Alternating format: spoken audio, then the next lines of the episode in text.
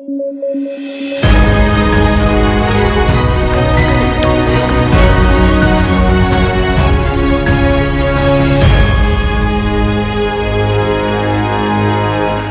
¿qué tal? ¿Cómo están? Soy Alexandra Ames y esto es Debate a través de sudaca.pe y como siempre estamos aquí con David Rivera y Paolo Benza analizando el contexto electoral ya día viernes. Cerramos la semana eh, después de los resultados electorales.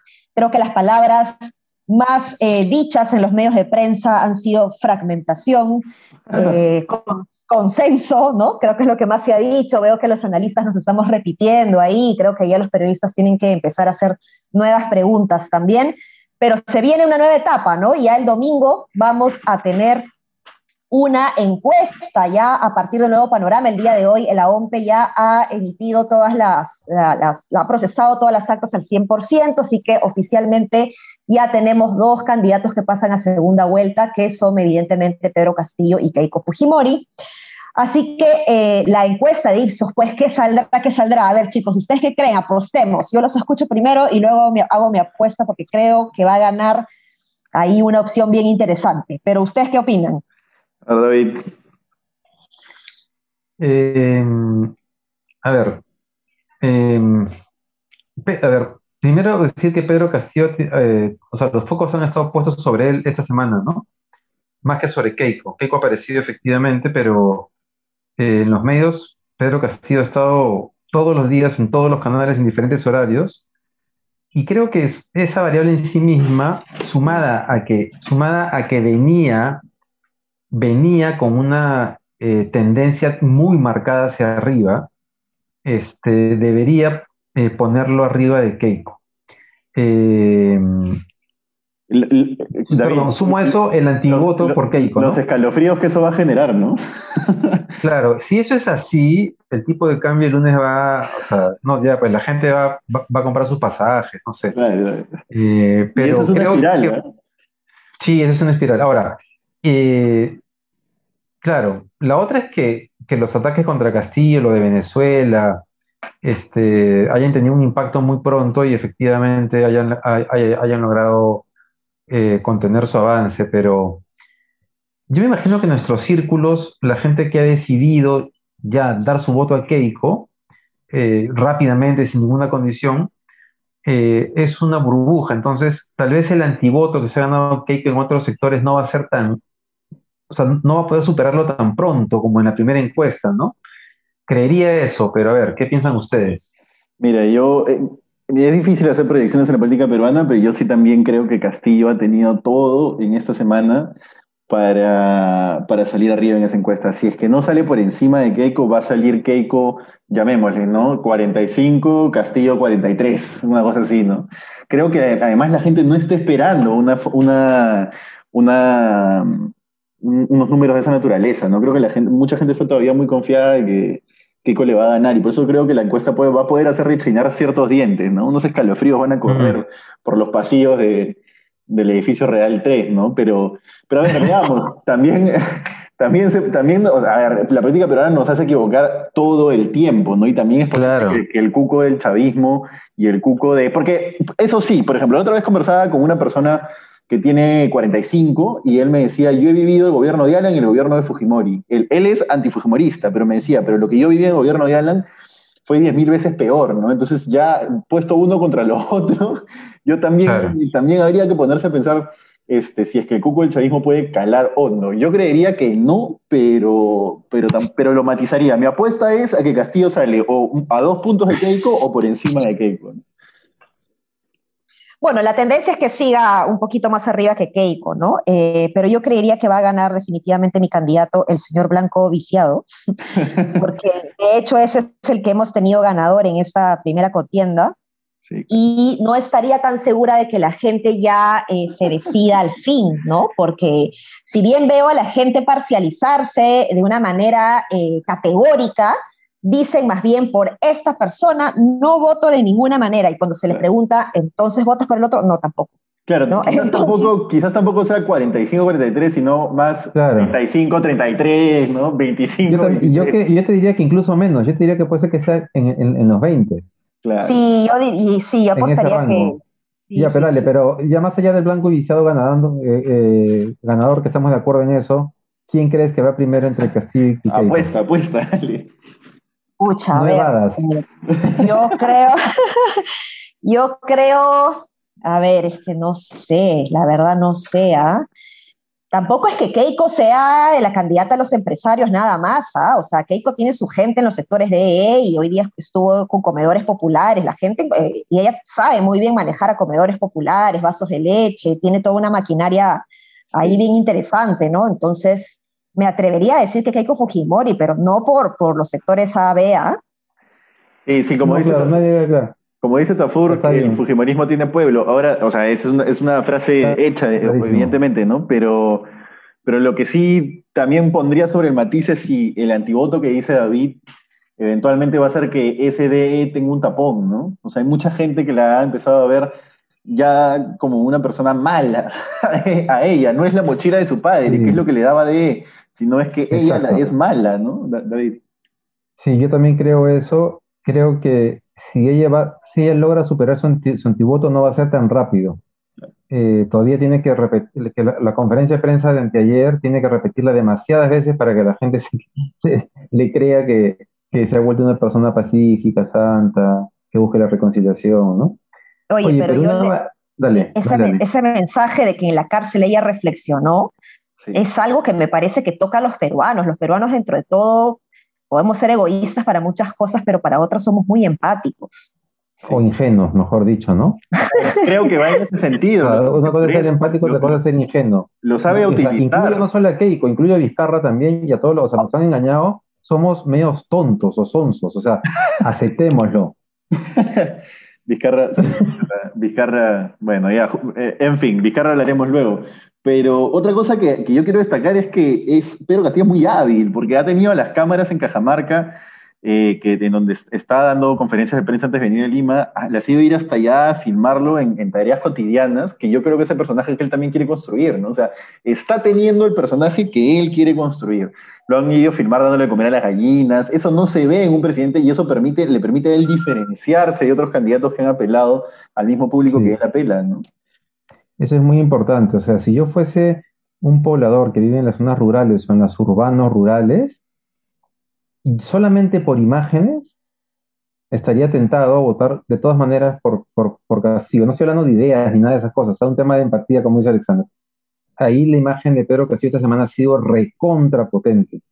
Eh, en su chacra, ¿no? Con sus animales, este, en la moto, eh, su conferencia de prensa con este fondo rural y un colegio al fondo, ¿no? No sé si han visto más el videito del niño que lo entrevista. Sí, sí, sí. Que lo agarra. Ah, este, sí, sí, sí, sí. Pero eso es, eso es, eso es genial. O sea, más allá de, más allá de la punta, es, es, genial como, como producto comunicativo, ¿no?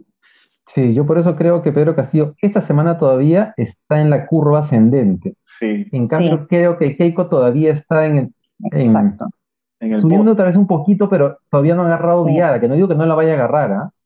Pero estas semanas creo que todavía no va a ser así, pero quién sabe. Ya sí, o sea, claro, si Keiko está arriba de Castillo esta semana, eh, quiere decir, o sea, no es por los atributos de Keiko, es porque el temor a Castillo es, tan grande que ya no es revertible, creería yo. Porque la campaña contra Castillo recién va a comenzar. Pero ojalá, quizás eso podría ser, si es que ocurre y contra nuestras predicciones, sería lo que podría hacer a Castillo moderarse más rápidamente. ¿no? También, es verdad. Exacto, ese es un buen punto porque si no, va a seguir igual de radical. Ahora, el miedo, el, miedo, el miedo a Keiko o el antivoto a Keiko es un odio muy fuerte, muy visceral, pero frente a algo que conocemos. En cambio, el, el miedo, el temor a Pedro Castillo es un temor frente a algo que no necesariamente conocemos, frente a los supuestos de lo que podría pasar, ¿no? Entonces eso le da una ventaja a Castillo también. También, también. Y, y, y también es verdad que el miedo a Pedro Castillo eh, si bien se concentra en zonas urbanas, eh, se concentra en zonas donde hay muchos bolsones, bolsotes, pero eh, el miedo a Castillo, digo, el miedo. Ah, ah. En zonas urbanas son bolsones donde es mucho más fácil esparcir miedo, pues, precisamente, ¿no? O sea, es, mucho más fácil que tú vayas y le digas, oye, con, con Castillo vamos a hacer Venezuela y te van a quitar tu casa y mil cosas, ¿no? esa, cosa cunde más rápido, este, digamos, en, zonas ahora, está mucho más cerca, ¿no? yo no sé si, si, si este, este personaje de el, el, hombre noble, humilde, trabajando en la chacra, termine de convencer al voto urbano, ¿ah? porque mira qué interesante viendo los resultados de Lima. El único distrito donde ha ganado Pedro Castillo es el distrito que tiene justamente un mínimo de porcentaje rural, ¿no? que es Pachacamac. Eh, en cambio, en, otros distritos eh, periurbanos como Villa El Salvador o Villa María del Triunfo, ha ganado Keiko. ¿Pero en San Juan del Urigancho no había ganado él? No he visto San Juan del Urigancho, pero creo que no. Hasta hace, ¿ah? hasta hace dos días él iba, él iba primero en... o sea, lo vi en televisión, no he entrado a chequear a la OMPE, pero, pero si no ha quedado primero, entonces digamos que está segundo bien pegado. Ya, lo que sé es que en Pachacamaga... Ese me sorprendió. Sí, yo, yo, confío en la, en la Lima muy, muy pacata, pero en la, mejor dicho, yo confío en que hay una Lima muy pacata que va a hacer que ese miedo cunda rápidamente en Lima. Creo que, digamos, no sé si se acuerdan del último bastión que constantemente repite la muletilla de que es una ciudad donde la chismosería corre más rápido que cualquier otra cosa. No sé si te diría que ese miedito va a correr muy rápido en ciudades, sobre todo Lima, Arequipa, etc. Eh, pero te diría que que también Lima es muy migrante, ¿no? O descendiente de migrantes, entonces tiene puntos de referencia, tiene puntos de referencia en el discurso, ¿no? Sí, ha sido muy migrante y durante la pandemia han retornado a sus lugares de origen muchas personas que su DNI puede, puede seguir apareciendo en Lima además, pero creo que ahí ha habido una reconexión o, o, hemos vuelto a mirar esa realidad. Bueno, estamos, son variables que entran a tallar, ¿no? Para confirmar nomás, David, eh, en San Juan del Urigancho gana Rafael López Aliaga con 15% y 0.2 y 14.9 Keiko Fujimori. Él está en cuarto lugar, sí, sí. Entonces fácil ir a San Juan de Miraflores al pero ¿sabes, que solamente... cuál tiene Pedro, cuánto tiene Pedro Castillo? ¿Lo tienes ahí? Eh, Pedro Castillo tiene 10%, ah bueno, 10% de San Juan del Urigancho, es cosa seria también, ¿ah? Sí, claro. Es cosa seria, sí. Sí. Sí. ¿Sabes que esta semana, a raíz del miedo, eh, en un chat que, del salón de, uno de los salones de mis hijos, de los Reyes Rojos, la gente comenzó a discutir, ¿no? Había mucho con Keiko de ninguna manera, pero había muchos silencios, ¿no? Eh, y de pronto, eh, en el chat todavía permanece una mamá que vino con sus hijos de Venezuela escapando de la crisis. Llegó al Perú, metió a sus hijos a los Reyes Rojos y de hecho con la pandemia tuvo que sacarlos y los han mandado a otro colegio. Pero sigue en el chat y nos mandó un mensaje largo advirtiéndonos de cómo comenzó Chávez, lo que decía, que no se iba a quedar, que yo qué sé, y todo lo que les pasó, ¿no? Sí, Entonces, oye, mira, ahora que lo dices, comparto una yo también, antes de que continúes con el análisis, que, yo estoy, estoy yendo a una terapia física y la persona que atiende en el counter, al terapeuta yo le bromeaba, te van a, te van a expropiar, le, bromeaba, por supuesto, ¿no? Y le decía, bla, bla, bla, y empezamos a hablar de las elecciones y la persona que tiene el counter es de Venezuela y la chica empezó a poner una cara de temor, de, temor tremenda y dijo, no, es que ustedes no entienden, dijo, no entienden lo que significa Pedro Castillo, es una cosa este, que no solo se queda ahí, me dijo, ¿no? O sea, no, no es lo que tú estás diciendo como broma, va mucho más allá. Y yo, va mucho más allá, claro. Entonces, porque ¿cuántos venezolanos hay en el Perú en este momento? Un millón y pico por lo menos. y son, además son venezolanos que están en funciones que muchas veces tienen relación con otras personas, ¿no? O sea, me ha dado curiosidad de saber cuál ha sido la influencia de los venezolanos en la primera vuelta, por ejemplo, eh, y cuál va a ser su influencia ahora en las zonas urbanas, ¿no? Porque ellos han vivido lo que supuestamente representa Pedro Castillo. Claro. Entonces, o sea, que alguien te cuente, como, como, como lo ha hecho esa persona contigo, Pablo, de decir, de decir que no te está dando cuenta de lo que de lo que puede pasar. por, lo menos, por lo menos te, te, da miedo votar por él, te, te, te, lleva al viciado, por lo menos, ¿no? Claro. Sí, pues complicado.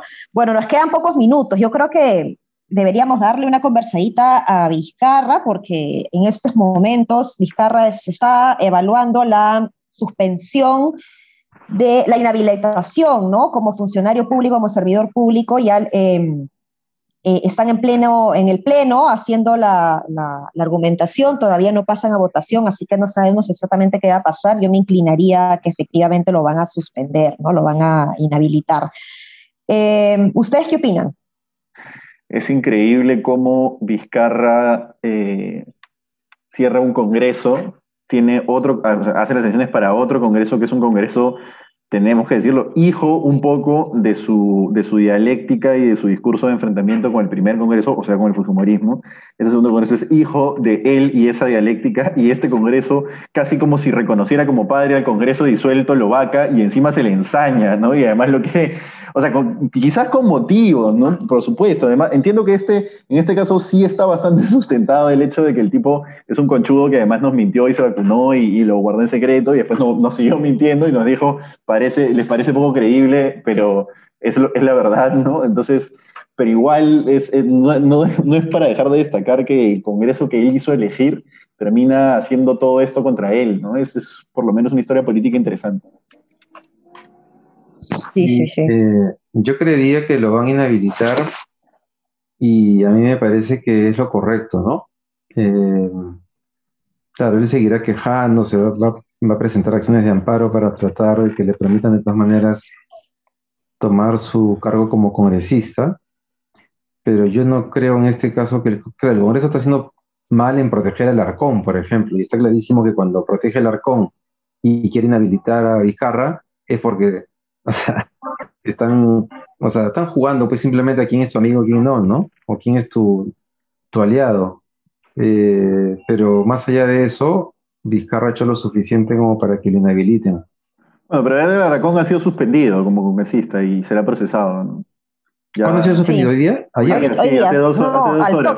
Sí, hace dos horas. Realmente Ya, pero escúchame, pero para que pase eso, o sea, ¿cuánto tiempo ha pasado? Sí, claro, claro. Desde que o sea, ha sido una presión de los medios, ha sido posible gracias a que Mirta Vázquez eh, ha hecho un trabajo súper inteligente para tratar de tapar los huecos que él todo el tiempo intentaba eh, eh, utilizar las salidas legales para protegerse. Ayer, ayer fue, creo, nuevamente que el abogado, no sé qué le pasaba, pero digamos, lo han protegido dos años al Arcón, ¿no es cierto? Más o menos. Ya, es porque no les ha quedado otra, ya, ya, sácalo, ¿no? Y con Vizcarra están siendo bastante, digamos, expeditivos para lo que suelen ser. Sí, no, al toque, ¿no? Al toque. A mí la verdad que, o sea, yo creo que, que lo tiene merecido, pero más allá de eso me preocupa un poco los extremos de los tiempos, los plazos en los que se suspende, la facilidad o, la, o, la, o lo difícil que puede ser Em, inhabilitar a alguien, ¿no? O sea, eh, tenemos muchos casos de corrupción, por ejemplo, eh, que, llevan años y que todavía no, no, terminan, y la facilidad con la que, o sea, de pronto en un día pueden, pueden inhabilitar a, o en una semana, ¿no? A, un expresidente. No quiero defender a la persona, sino que me preocupa el, el proceso. Eh, o sea, al ser un juicio político, yo no sé pues qué tanta justicia hay, hay detrás de eso, ¿no? Bueno, en este caso, yo creo que el problema no es, creo, que en el caso de Vizcarra se han tomado sus tres, cuatro meses, ¿no? Mm. En, el asunto, pero, o tres, no sé. Eh, pero claro, yo creo que es un tema relativo a las pruebas, ¿no? En el caso de Vizcarra hay suficientes pruebas como para inhabilitarlo.